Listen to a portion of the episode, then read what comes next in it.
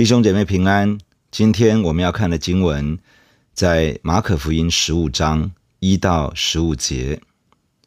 一到早晨，祭司长和长老、文士、全公会的人，大家商议，就把耶稣捆绑，借去，交给比拉多。比拉多问他说：“你是犹太人的王吗？”耶稣回答说：“你说的是。”祭司长告他许多的事。比拉多又问他说：“你看。”他们告你这么多的事，你什么都不回答吗？耶稣仍不回答，以致比拉多觉得稀奇。每逢这节期，巡抚照众人所求的，释放一个囚犯给他们。有一个人名叫巴拉巴，和作乱的人一同捆绑。他们作乱的时候，曾杀过人。众人上去求巡抚，照常例给他们办。比拉多说：“你们要我释放犹太人的王给你们吗？”他原晓得祭司长是因为嫉妒才把耶稣借了来，只是祭司长挑唆众人，宁可释放巴拉巴给他们。比拉多又说：“那么让，你们所称为犹太人的王，我怎么办他呢？”他们又喊着说：“把他钉十字架。”比拉多说：“为什么呢？他做了什么恶事呢？”他们便极力地喊着说：“把他钉十字架。”比拉多要叫众人喜悦，就释放巴拉巴给他们，将耶稣鞭打了，交给人钉十字架。昨天的经文记载了彼得三次否认耶稣的经过。彼得进入大祭司的院子里，与差役一同烤火取暖。一个使女指认彼得是与耶稣一起的，彼得否认了。使女向旁人指着彼得，告诉他们这是与耶稣一党的。彼得又否认。之后，另外有人指出彼得是加利利人，是与耶稣一党的。彼得发咒起誓否认耶稣。整个过程中两次鸡叫，正应验主耶稣所预言的。彼得想起耶稣所说的，就出去痛哭。经过了半夜。不合法也不公义的审讯，到了清晨，祭司长与长老和文士、全犹太公会的人聚集在一起开会。他们做成了正式的决议，要将耶稣捆绑起来，交给罗马巡抚比拉多。罗马巡抚接见犹太领袖的时间，通常是在黎明到中午这段时间。为了在一大清早就把耶稣交给罗马巡抚。好在这一天之内就将耶稣处死。部分犹太公会的成员漏夜进行不合法的审讯，先定了耶稣死罪，然后在清晨召集全公会的人，做出正式决议，接着立刻动作，把耶稣带去交给罗马巡抚比拉多。为什么犹太公会要将耶稣交给罗马巡抚呢？当时的犹太人在罗马帝国统治之下，犹太公会被罗马政府允许拥有管理宗教与民事事务的权柄，可以按着犹太人的规矩施行审判与刑罚。但犹太公会没有执行死刑的权柄，除非是有外邦人擅闯圣殿内院的事情发生。犹太公会想要致死主耶稣，不断寻找人做见证攻击他。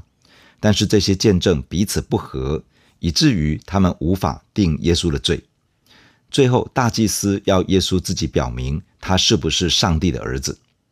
主耶稣毫不避讳地宣称，他就是名为我是的上帝，是神所设立的基督。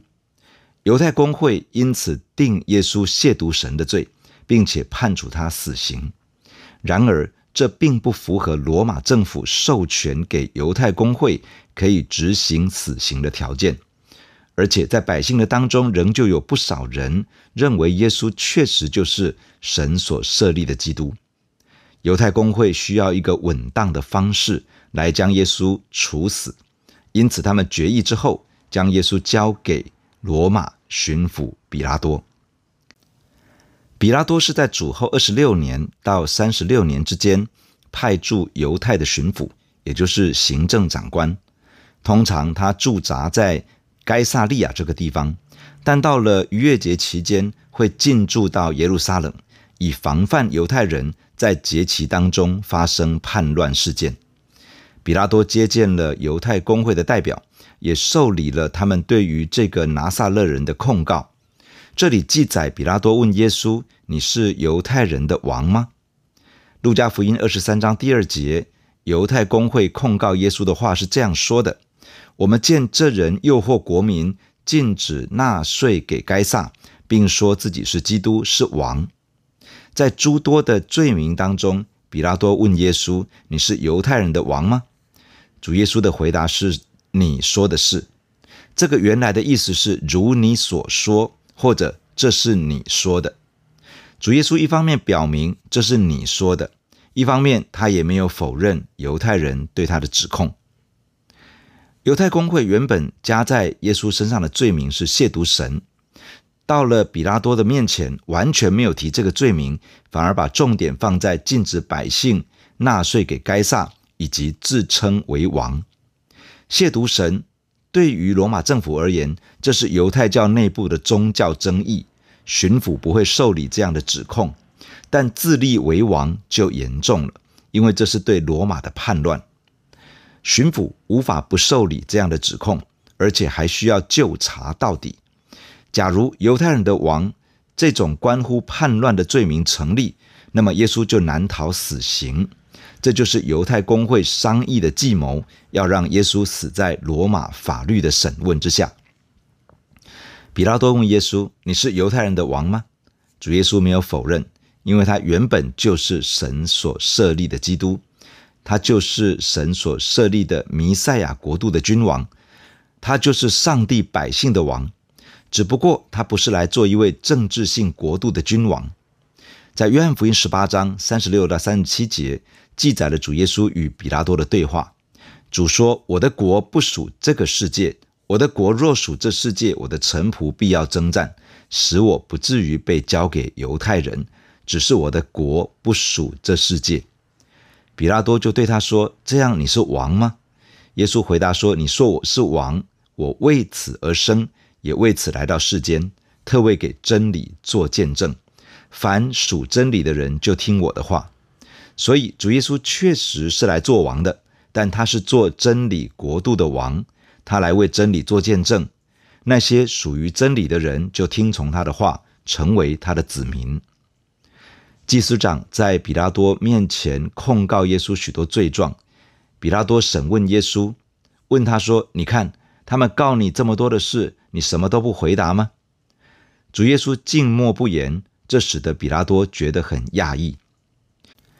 从罗马人审判的惯例来看，在《使徒行传》二十五章十六节有一段记载，这样说：无论什么人，被告还没有和原告对质，未得机会分诉所告他的事，就先定他的罪，这不是罗马人的条例。面对主耶稣的沉默，比拉多无法定他的罪，因为这不符合罗马人的法律常例。这里提到，每逢逾越节的期间，罗马巡抚会按照众人所求的释放一个囚犯给他们，这可能是罗马政府拉拢犹太人以降低他们叛变动乱的手段。在当时有一个囚犯名叫巴拉巴，马可福音形容这个人和作乱的人一同捆绑，也提到他们作乱的时候曾经杀过人。他很可能是犹太人的革命组织奋锐党的首领。曾经在一次反抗罗马人的叛乱事件当中杀人，也可能因为这个缘故，巴拉巴在犹太人当中颇为出名，甚至是受到了推崇。群众来到巡抚面前，要求比拉多按照特赦的惯例为他们释放一个囚犯。比拉多就问他们：“你们要我释放犹太人的王给你们吗？”比拉多这样问，是因为他觉察到。祭司长是因为嫉妒才把耶稣押解捆绑而来。祭司长的嫉妒是因为主耶稣在百姓当中有越来越大的影响力，让他们感受到威胁，可能损及他们的既得利益。比拉多无法判耶稣有罪，因为他根本查不出有什么罪，足以将他致死。因此，比拉多想要诉诸群众。希望借由群众的声音来拒绝犹太公会的期望。但比拉多高估了群众的分辨力，也低估了犹太公会的煽动力。祭司长以及犹太公会那些想要把耶稣处死的人，他们煽动群众，要求释放巴拉巴给他们。比拉多问他们：“那你们所称为犹太人的王，我怎么办他呢？”比拉多想要撇清责任，他没有称呼耶稣是犹太人的王。假如他这样子的称呼耶稣，就等于是判定了耶稣是一个叛乱犯。但比拉多并不觉得这是事实。比拉多所说的是：“你们所称为犹太人的王，也就是说，是你们说他是犹太人的王。”比拉多问说：“我该怎么样处置这一位呢？”群众高喊着：“把他钉十字架。”比拉多原本没有打算依从群众的声音，他说：“为什么呢？他做了什么恶事呢？”但群众强烈要求将耶稣钉十字架，在强大的群众压力之下，比拉多妥协了。他为了安抚众人，就释放巴拉巴给他们，将主耶稣鞭打之后交给人钉十字架。罗马人鞭打犯人所用的鞭子是用皮带做成。在鞭子的末端镶嵌着小骨头或者是铅块，当打在犯人身上的时候，会使得受鞭打的人皮开肉绽。犹太法条规定，假如鞭打犯人，只准鞭打三十九下，但是罗马的法律没有这样的限制。有一些犯人在被鞭打的过程当中就已经承受不住，伤重死亡。十字架是当时最残酷的刑罚。是罗马帝国处决重刑犯的方式，基本上只对强盗、杀人放火的罪犯以及叛乱犯等这些罪大恶极的囚犯才会用十字架的酷刑。罗马公民受到保障，不会受到这样的刑罚。主曾经表示自己要被钉十字架，如今比拉多的判决正应验了主耶稣的预言。比拉多问群众该如何处置耶稣。这其实是一个很奇怪的问题。审判与定罪的权柄其实是在比拉多的手上，但是他却要群众来做这个决定。看来比拉多并不想要担审判不公与滥杀无辜的罪名，想要把罪责推给犹太人。但是他的如意算盘没有得逞。历世历代以来，讲论到主耶稣的受死的时候，说的就是。耶稣基督在本丢比拉多的手下受难，犹太人在主耶稣的死上面是难辞其咎，但比拉多握有审判的权柄，他没有按着公义审判，照样无法推卸他该负的责任。在彼拉多审问的过程中，查不出主耶稣有什么罪行，在大祭司的面前，在罗马巡抚的面前，他们都查不出主耶稣有任何的罪。这正像是逾越节的羊羔，在严密的检查之中，必须是无瑕疵的，才能够成为逾越节的羊羔。而主耶稣就是那圣洁无瑕疵的羔羊，他真的有资格来承担世人的罪孽，除去我们的罪。群众选择了巴拉巴，拒绝了主耶稣。巴拉巴这个名字的意思是父亲的儿子。当巴拉巴被释放的时候，他可能并不完全知道发生了什么事。